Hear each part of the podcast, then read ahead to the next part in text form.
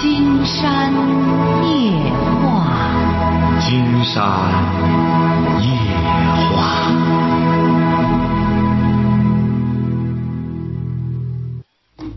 晚上好，听众朋友，我是您的朋友金山。今天呢，金山刚刚接到了一位听众的电话。哎呀，本来这个小姑娘呢是在五六年前，金山曾经接待过她，挺好的个小姑娘。结果是呢，当时就要谈对象，金山就给他讲：“你这个年龄应该好好的学习。”结果是稀罕那个男孩子。跟着着他走了，现在是拖孩子带拖家带口的，是一屁股麻烦。为什么呢？没有知识，没有文化。金山在节目中反复讲过，知识改变命运。这个知识当然包括技能。你比如说，这位小伙子，今天晚上呢，我们来了是阳性的母子俩，妈妈呢带着儿子来了，儿子现在上高一。十六岁，也是过去的时候有过玩游戏的这种这种经历，所以说现在很难集中精力，浮躁，听不进课。这就是玩游戏后的这后遗症。为什么有这种后遗症呢？下一步金山呢也想把这个研究结果给大家公布。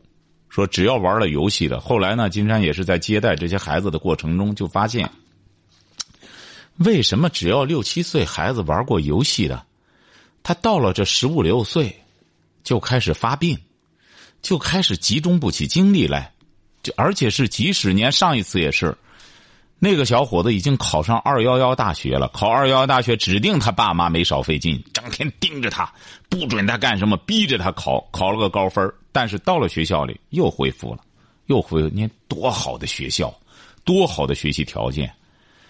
但是有一点，起码是这位同学能够有勇气来听你妈妈的，起码是来了以后有勇气来。再就是你妈妈呢，看来这位女士看来过去也听金山的节目哈。嗯。哎，所以说一定要实事求是。千万不要护着，哎，怎么着？自自个儿说白了，自己欺骗自己的结果就是自己伤害自己。你说，你刚才你妈妈说倒数了，你还就中游，你这不就叫自欺欺人吗？六十多个人考到五十多名了，这不就是倒数了吗？这个人就是这样，不怕你承认有病，有了病了就要治病，敢于正视它，配合医生好好的治疗，这才是明智的。你看，你刚才来的时候，你们母子俩。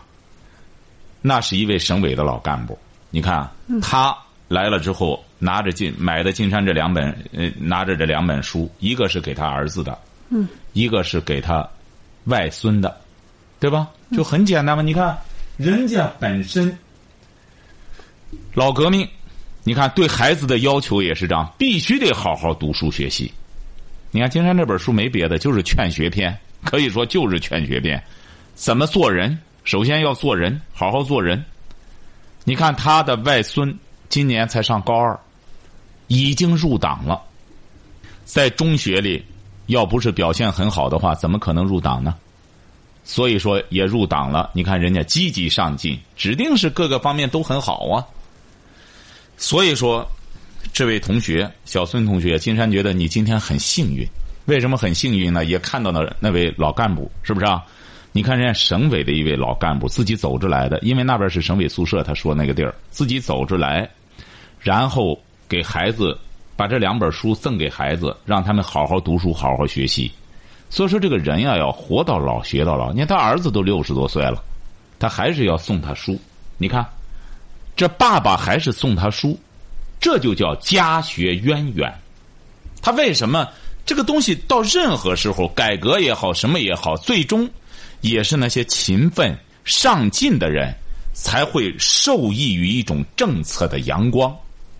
所以说，这位小伙刚才我们导播也谈到了，我们都说你这一点很好，起码能够接受你妈妈的建议，来了以后能够面对自己这个问题。金山现在就告诉你哈，为什么你现在不能集中精力，浮躁，听不进课去，是不是啊？这个有玩游戏历史的人呐，他这个游戏为什么金山把它定义为毒品？就是这样。你别毒品，它对人的伤害在哪里呢？说这个大家不能吸毒，说吸毒了之后啊，它是对你免疫力的一种降低。说当大夫问那个吸毒的人说不吸的时候，他们有一种共同的症状，就是浑身像蚂蚁爬一样，非常难受。为什么呢？你问我们正常人为什么不会这样呢？就正常人。他的神经末梢都可以去排除这种东西，他有这种自身的免疫能力，而吸毒的人只有靠吸毒刺激，才有可能让他这种免疫功能再释放出来，他才不会那么难受。所以说，吸毒最典型的一点就是降低人的生理的免疫能力，而这个游戏就是打乱你的一种正常的思维。你比如说。你这个表情，在很大程度上还不是那种症状特别严重的。你这个儿子这个表情还不是特别症状特别严重的。哎呦，我接触那小孩都不会笑，笑非常的别冷，就是一种表情。为什么呢？就是因为他长期对着电脑，因为电脑又不需要他这个交流，嗯，完全是一种那种陌生的脸，光弄这个鼠标就让光玩。这就说明你父母也做很多工作，这些年不让你接触。你这个毒品啊，你知道戒毒怎么着吗？戒毒如果要是你戒上几年，吸一次，前功尽弃，晓得吧？就是等于不戒，就一次都不能吸。明白这个道理吧？网游也是这个道理。你这个时候。为什么说已经非常严重了？就是在于你这么小，你现在还未成年，你的整个精神还很稚嫩的时候，用这种游戏的来打乱你的一种正常的思维方式。你知道这个这个文件在电脑里边，它有一种格式化的这么一种功能，它一它不格式化，你没法进行，呃呃，没法拷入一些文件，晓得吧？这个游戏对人的大脑的伤害就在这儿，它伤的是人的一种大脑思维能力，它会让你只感冒它这些东西，只在他这些面前兴奋，你才能集中起精力来。一见那游戏，你不相信你这个又一见一个游戏，你会很兴奋的，特别是一个很新的东西。为什么呢？就是奇小，他把你的整个思维模式给格式化了。而作为一种正常的形象思维，在学校里学习，你很难集中精力，你总是，哎呦，集中不起来，老是处于一种，呃，非非常浮躁的状态，你必然会这样的。那怎么办呢？那我给你举个例子，你说病人，大夫给他治病，你说治病能治好吗？能。大夫有一句话，金山记得。大夫过去有一种有一句话叫，说能治了病人的病，但治不了病人的命。金山这听着一位名医说的一句话，现在金山深深理解这一点了。说你治了他的病，治不了他的命。你要给他治好这命，呃，治好他的病，但是他自己就吓死了。你很多人就这样，一得了绝症之后还没别的治，已经吓得整个精神崩溃，短时间内就去世了。同样的病。同样的患了恶性疾病，知道的和不知道的，因为知道的没有几个月就去世了，不知道的三四年下来没事儿。为什么呢？这就说自身的精神的问题。像你现在就这样，你说你现在应该怎么办呢？像你现在这种状况，嗯，戒掉网瘾，戒掉网瘾靠什么呢？呃，靠自身的自制力。对，这不道理都知道，但是有一点。道理很简单，就是一句话，但是要做到非常困难。金山讲过，《论语》的精华就在开篇三句话：“学而时习之，不亦乐乎？不亦乐乎？呃，有朋自远方来，不亦乐乎？啊？人不知而不愠，不亦君子乎？”啊！学习、社交，包括一种人际交往，全都有了。但是有多少人能做到？是不是啊？就说真正道理很简单，但要按道理去做，那就难了。你集中不起精力来怎么办呢？你说，首先你这个集中不起精力来，你怎么办？嗯，努力让自己集中。你光努力不可能，你努力不起来。昨天晚上你听节目了吗？昨天晚上俺那那听不多上，听不大上那。就是那俺要听一次节目，得把那个收音机来得得不停的转。哎呀，你瞧，老难。你像昨天晚上那个小伙子也是这样，他呢也是玩游戏，集中不起精力来。他说怎么办？那小孩呢也挺惨，十一岁，他爸他妈又不在跟前儿，光他自个儿跟着他个奶奶爷爷。他奶奶也急得没辙了，让他给金山打电话。十一岁那啊，十一岁那小孩对啊，啊，你听到那个了？你怎么办呢？他也是没办法。那么金山就给他讲了：你让你奶奶拿个竹坯子，抽手，只要你这个得让配合。过去你应该看过那老剧，知道吧？嗯，看过吧？抽手，先生抽手，知道吗？尺子。哎，尺子，你可以试一试那个东西是多疼抽手心。过去皇帝，你要知道，皇帝的孩子也是要让他读书的。你皇帝一般的皇帝都好几十个儿，那很简单，给他们雇了老师。先生是有打他的资格的，那么怎么打呢？金山讲过，打不是没头带脸的打，打要打规矩，打道理，就说你要违规之后就要打的，不打不行。不借出一种惩处的方法，国家也是这样。国家要治理的话，说大家都好好好，咱光德化教育，咱谁犯了错之后求着他给他磕头，那没用。就很简单，专门公布刑法。谁要违不了违违反，这不是刚才有位朋友也谈到了，说家里说孩子是他是有好几个儿，和人家闹闹腾，最终。好嘛，人家两边打起来了，他家里人多，把对方给打了，打了以后，金山在节目中反复说过，说我们现在这个社会啊，中国的社会是法治社会，一再给很多朋友说，别逞强，别觉得你你人多你就能打人家，谁打人，谁打把别人打趴下谁倒霉，这是公安局给金山讲的。金山公安局说很简单，就是说。谁现在要敢动刀、动动动棍子的，那这就是凶器，那先办他。很简单，你把别人打趴下了，那好办。这不家里几个孩子这些年家里已经穷的这么穷，十多万块钱全给人家赔里边了。你把人家打趴下很简单，公安局来了，你不是你不是能吗？你家人不是多吗？要么把你铐走，要么把你逮起来，逮起来就得判，很简单。那还他干什么？他干什么？他打你了吗？他没打你，你把他打的住院了，那很好办。你要么进监狱，要么赔钱，十多万全砸上。就这小姑娘愁的，她家里弄这些事儿。所以说怎么着呢？要记住了，就说你要真正想改变，连皇帝的孩子要学习，都得有规矩。什么叫大户人家？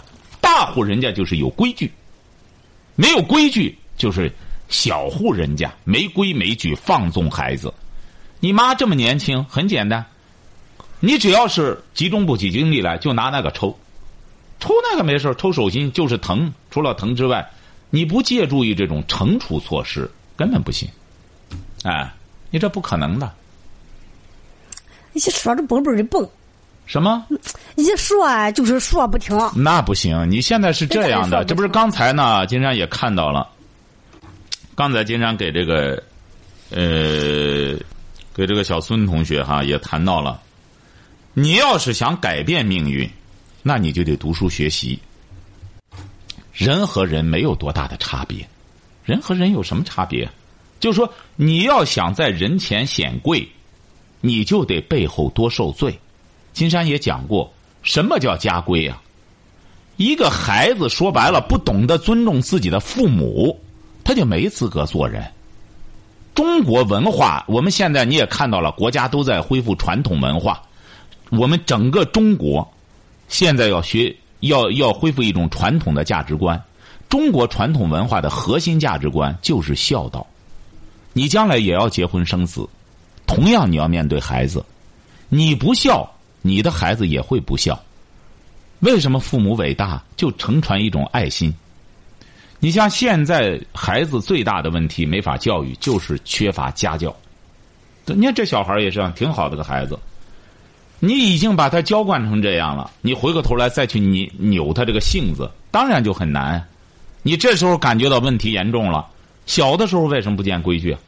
小的时候那时候说白了，你见什么规矩，什么都好使。你现在都这么大了，你再给他干什么？更多的得靠自觉性了。我这不也说吗？你要实在是想改变，你说让别人打，人家懒得打，人凭什么打你啊？人老师也不打，现在只能让你妈打。就说你监督着我，监督着我，不行的话，就拿着。那个竹竹竹竹什么？那是一个啊，叫戒尺，哎，现在上次金山去天津，看到天津卖这个卖这种戒尺，上面都有劝学什么的。那戒尺抽手上真疼啊，那个就抽手心，就看你有没有这种毅力了。要没这种毅力，那就没辙了。你也知道，金山反复讲过这个苏秦，老想获得富贵，他也是当年的时候。让他弟弟把存的钱都给了他，他然后到秦国的首都去寻求富贵，最终什么也没弄着。回到家里之后，没人搭理他。你过去就是这样，他本来说鬼谷子的学生啊，到秦国待了好几年，把家里给他的钱全都花光了。回到家里之后，饿的他妈骂了他个狗血喷头。首先，你看你把家钱都花光了，干什么？然后。说嫂子，你给我做晚饭吧。他嫂子一看，你还吃饭，家里没米。他以为想让他对象，他老婆说：“你看，我都……他老婆接着就去纺棉花去了，没人搭理他。”这是三千年前中国就是这样，老百姓也是这样，所以说他就感叹嘛，说世态炎凉啊，人面逐高低呀，哎。人这个世间看冷暖，人面逐高低呀，就很简单。但是后来，他获得了六国相印，再回去的时候，那是什么？那是什么状态？当年的时候，他到，他到，因为他相当于就是周周王朝的首都了，他在国都住着。当年的时候，他想去拜访，拜访拜访那个国君，门儿都进不去。后来他挂了六国相印回来之后，周王朝得赶快用红地毯给他铺地。当时拒绝他的那个宰相都不敢认他，根本想象不到说是那个人。一看，他嫂子他什么的都低着头在那里，他就问他嫂子为什么过去的时候我回到家连顿饭，他嫂子连敢抬头都不敢抬头，就就就哆嗦着说：“兄弟，你现在不一样了。”我们说现在变了，现在变多少？现在也没变多少。那现在也是这样，你要真正还是得读书。为什么说这个人就是这样？说十年寒窗苦，一朝天下闻。我们现在说变，万变不离其宗。金山在书里就写到这个。有些人说变变变什么？万变不离其宗。所以说金山才说在书里说要以不变应万变。三千年下来，读书获得富贵，永远不改变。你现在就是这样，你不改变，你你你怎么可能改变呢？你看现在中国清华北大出来的都是精英，美国也是这样。你看看美国总统那些传记，全都是美国名牌大学的。要不然的话，你怎么可能改变命运呢？所以说，你懂得这道理，你要想成为人上人。你就得吃苦中苦。你这当妈的和他来了，你要不下狠心，人们说这个良药苦口。很简单，你不下这狠心，你看谁管他？人凭什么打他？打他你得交钱啊！戒网瘾的学校就这样，你交上好几万块钱，就是给你揍他的。很简单。那可是都是年轻的，你不干什么揍你，那你就连想都不敢想。但同样。你也不想别的了。上次不是有个戒网瘾出来的，呃，不想那个了。但我现在关键也不想那个，什么也不想了。问题就在这儿，你去借的时候，他没有给你往里放别的东西，就像这个人治病一样，不能说把那个病治了，你整个身体全垮了，那不就废了吗？人也是这样，金山在治这个有网瘾的人的时候就很简单，一方面你要让他断那个，一方面你要硬性的给他输入这个，但是特别难。就是抽告诉你，那当然，你不是愁上，你是没去做这项工作，是非常难的。这孩子，金山后来查这个资料，就是说这些七八岁孩子玩这个游戏的孩子，关键是他整个大脑的结构有一有一个很重要的部位发生了变化，就是说，他一下就容易对接到那上面。就是说，你无论给他灌输什么，他都会进入那种，就是行，就好像有这种。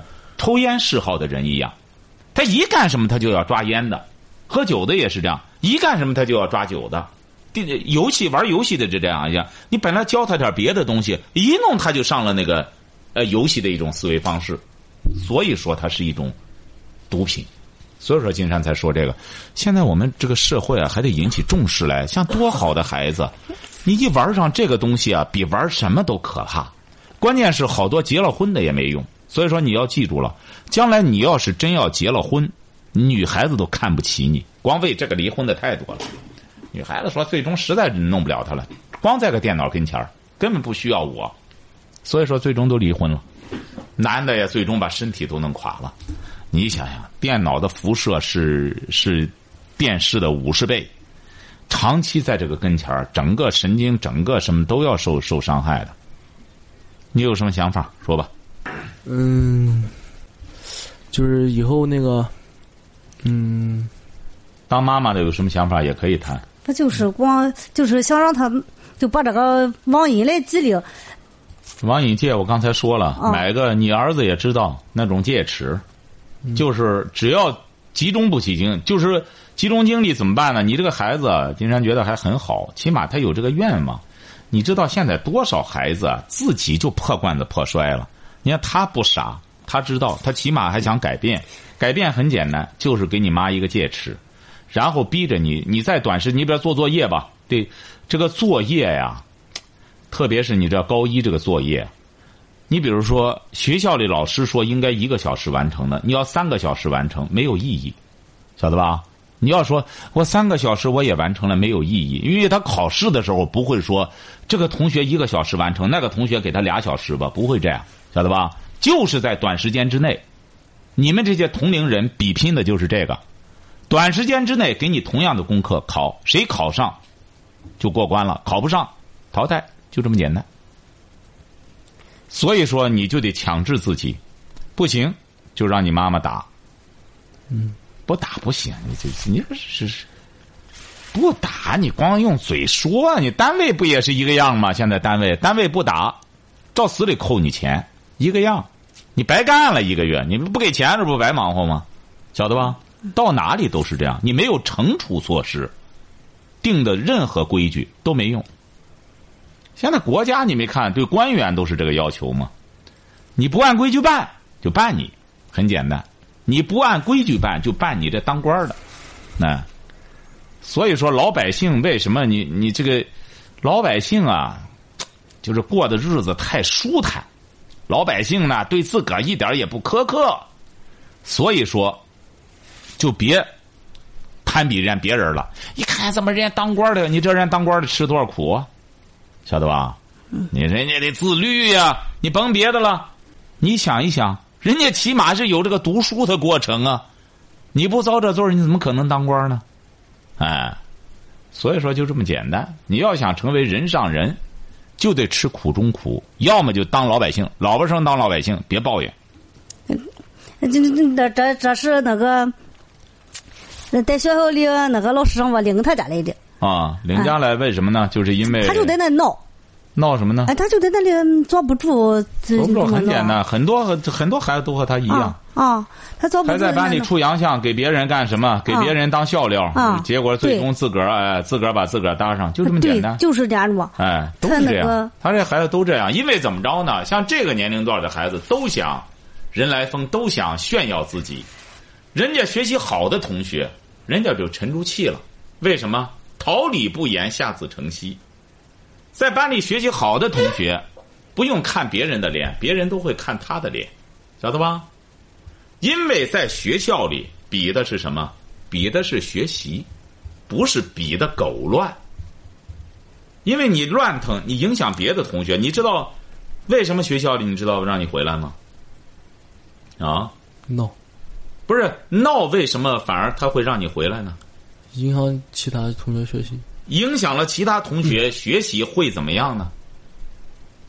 耽误别人的前程，耽误了别人的前程会怎么样呢？会让人赖着。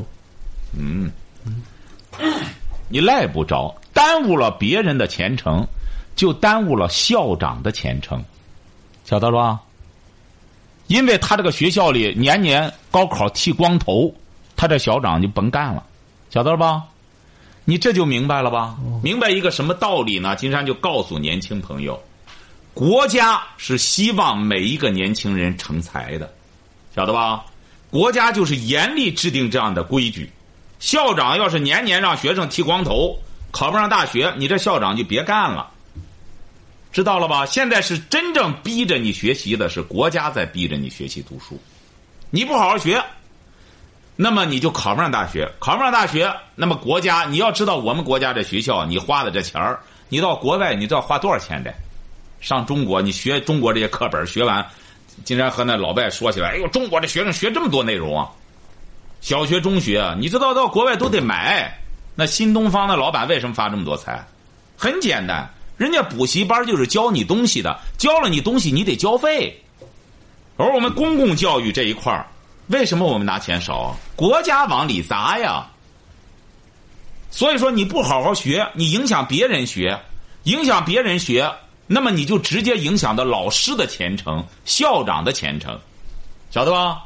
老师教这一班，剃了光头，一个考上大学没有；校长当一通校长，一考上这考上名牌大学的没有，他就得让位了。晓得了吧？嗯，哎，所以说我们有好多朋友不晓得这个道理，老还觉着怎么着怎么着。国家在不断的在改革，改革现在真正跟不上趟的是老百姓，你得赶快跟这个步伐。你像昨天晚上我们有位呃朋友也谈到了那个女孩那不说没有关系，是不是不行啊？金山因为节目快结束了，就给他讲，这不很简单吗？就是这样，你没关系，当然不行啊。啊，要十个人，你五百个人考，是不是啊？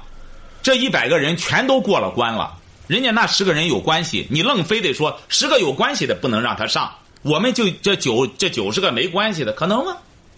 人家也过关了，是不是啊？自然就是有关系的，而且特别到了一些乡呃县里，金山这不也是前两天刚收到一位一个一个下面县里的一个。呃，他是人事局的，他是部队转业去的。他说：“哎呦，金山老师，我们这县里啊，哎呦，这这都都有名额，就是他们这个县里领导啊，这个什么都有安排关系的名额。实际上，金山就给他讲，这都很正常，谁都不干什么。你像你要有好处，你首先考虑的你儿，是这个道理吧？对。哎，你要不违反政策的前提下，你首先考虑你儿，这很正常的。这个不要攀比，也不要抱怨。”金山讲过要攀比，攀比三代，就得问爷爷：“你那时候怎么不考大学呢？你考大学，我爸妈厉害了，是不是？啊？就得你爸妈，你怎么得这样攀比才公正？哦，人家他爷爷，刚才人家那位当爷爷的老革命，是不是？啊？那时候都怕死不出来，人家闹革命出来了，跟着共产党干，枪林弹雨过来了，当然人家住省委宿舍，是不是？啊？人家儿子，你看，严格要求儿子也是国家干部，呃，退休了。人家的孙子、外孙现在高二入党了，班干部，对不对啊？一个道理，人一代代的要求严格，为什么这样？当母亲的看到了吗？就是严格要求。你看他外孙这么好，他还得给他弄本金山的书让他干，哎，你得学好，因为金山这书里也谈到很多年轻人。谈对象的问题很傻，你像这个年龄段的还有好多还谈对象，这不傻吗？你谈对象，你这不把整个自个的这这这什么全废了吗？你到国外说白了，金山去这么多国家，也没说哪个国家人年轻人都整天处对象。我到那个剑桥大学、牛津大学全去了，在大学里没见着一个男的、女的这样搂着膀子走的，就没有一个。牛津、剑桥大学同学都是说白了，我们现在的学生范儿，夹着个包，夹着书，急匆匆的走。金山特意在那个学校里，在那个剑桥，就在那看，在那坐老半天，看那学生来来回回的，就没见着一对儿在那里搂搂抱抱的，啊。他那个伊顿公学，英国那个更是让他就不允许你弄这个，不允许你谈对象。中学那得刻苦，还得练骑马、练击剑，全吃苦的事儿。野营、宿营，哎，所以说你这我们现在有一些以以讹传讹。一说到国外，人家国外发达，首先人家老百姓也得上进呀。你国外发达，他不是说国家整天拿着这钱养着这老百姓啊，人家那是是有社会福利。啊，人家或者补偿多少，没多少人去领这个，人都是靠自个儿干。所以说，一定要改变观念。你的孩子也是这样，你要想让他改变命运，很简单，当妈的得瞪起眼来配合。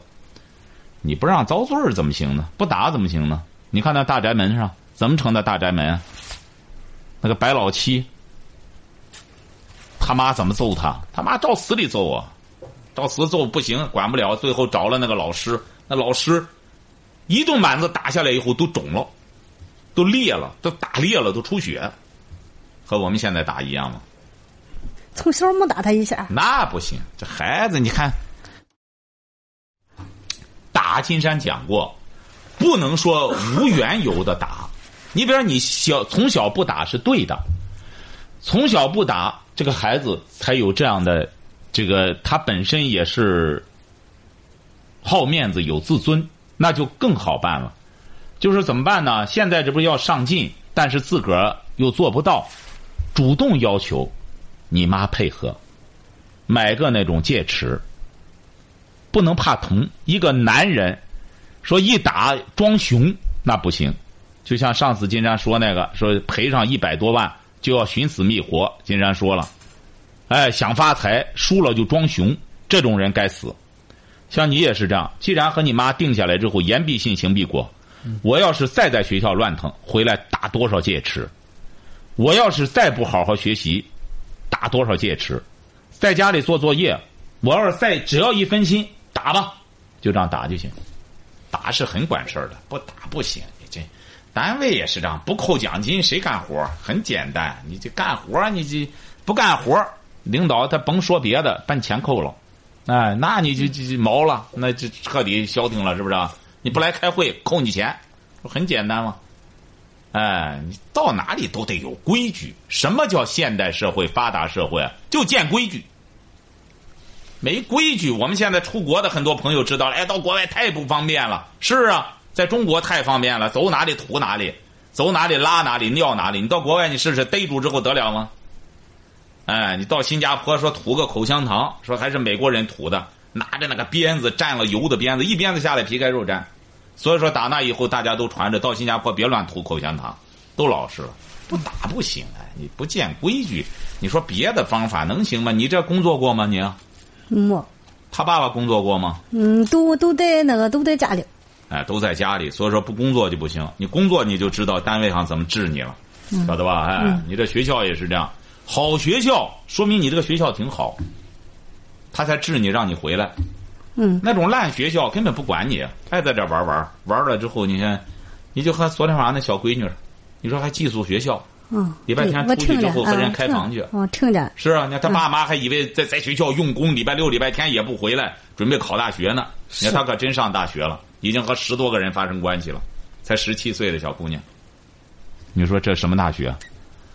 所以说，按道理讲的话，你学校负责任的话，你这闺女可不行啊！这这经常有男的来接她呢，怎么开车来接她？他不管，关键是。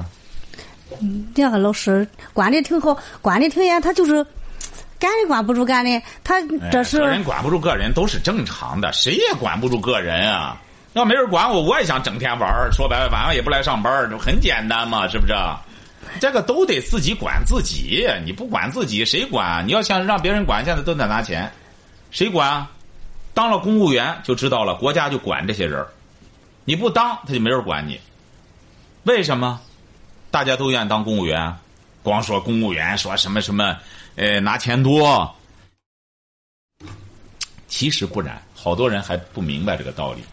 当了公务员，很多家庭就觉着放心，就在于国家管他，晓得吧？他有规矩，上班你不来那不行。你要是说到个一般的那种单位，没人管、没人问的，那那就就就放羊了，那没人管他，晓得吧？所以说没没别的渠道，买个戒尺，让你妈配合着，违反什么打多少下。你要真想让你儿变好，就这么办。嗯，哎，你要是反反复复打起来没完，说明你真废了，连打也别打了。以儆效尤的结果就是打几次长记性变好，就完事儿。嗯，晓得吧？还有什么想法？待会儿想想，可以再说。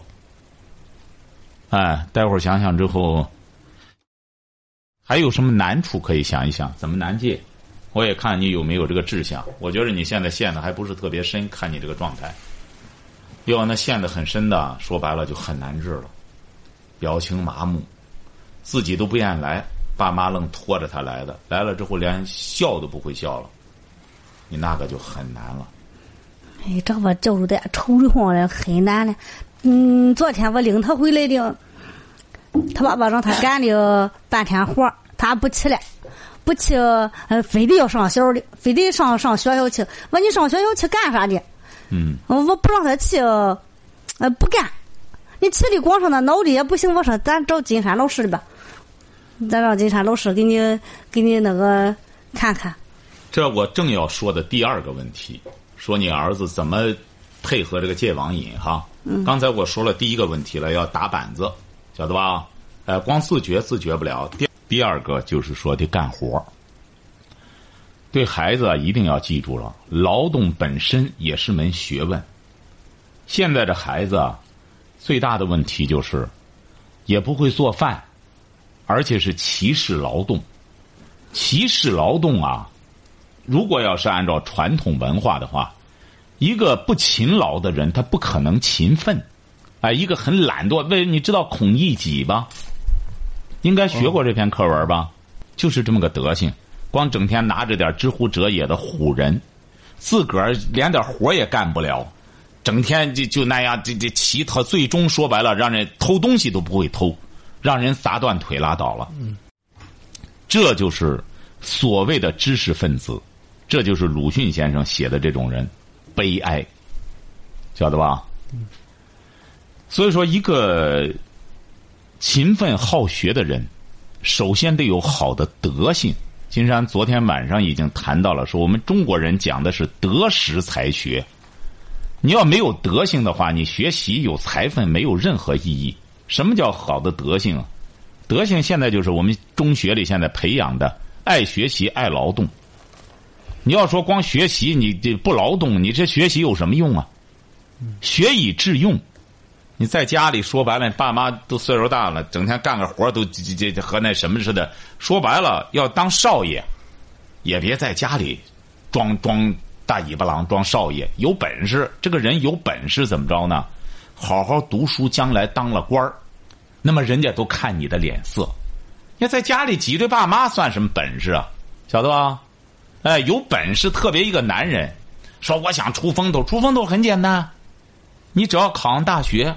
你将来到个单位上当了官你试试，全是你的风头，谁也不敢争你的风头。哎，你到那时候才是你说了算，晓得吧？你可以看一看香港拍的那秦始皇就是这样。秦始皇没当皇帝之前，你看看让吕不韦治的，治的他也不敢说话，也不敢干什么，而且是大家都还怀疑他的血统什么的，整天如履薄冰啊。瞧见了吗？一旦彻底的掌权之后，马上就说了：“哎，天地在我脚下，政权由我掌控，哪个再敢多说话？”就很简单，哎，这就秦始皇。那香港拍那个多好，刘勇演的那个，哪个再敢多说话？多说话割你舌头，很简单。哎，就是说这个人啊，别在家里挤兑父母。父母挺不容易的，他能有什么办法？他他能怎么着你啊？要体谅父母，多孝敬父母，然后呢，自己有这个本事，好好读书去。在中学里头啊，谁在那里出洋相干什么？谁是傻子？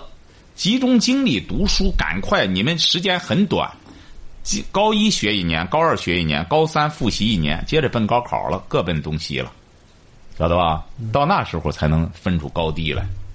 好，今天晚上金山就和朋友们聊到这儿，感谢听众朋友的陪伴，祝您阖家欢乐，万事如意。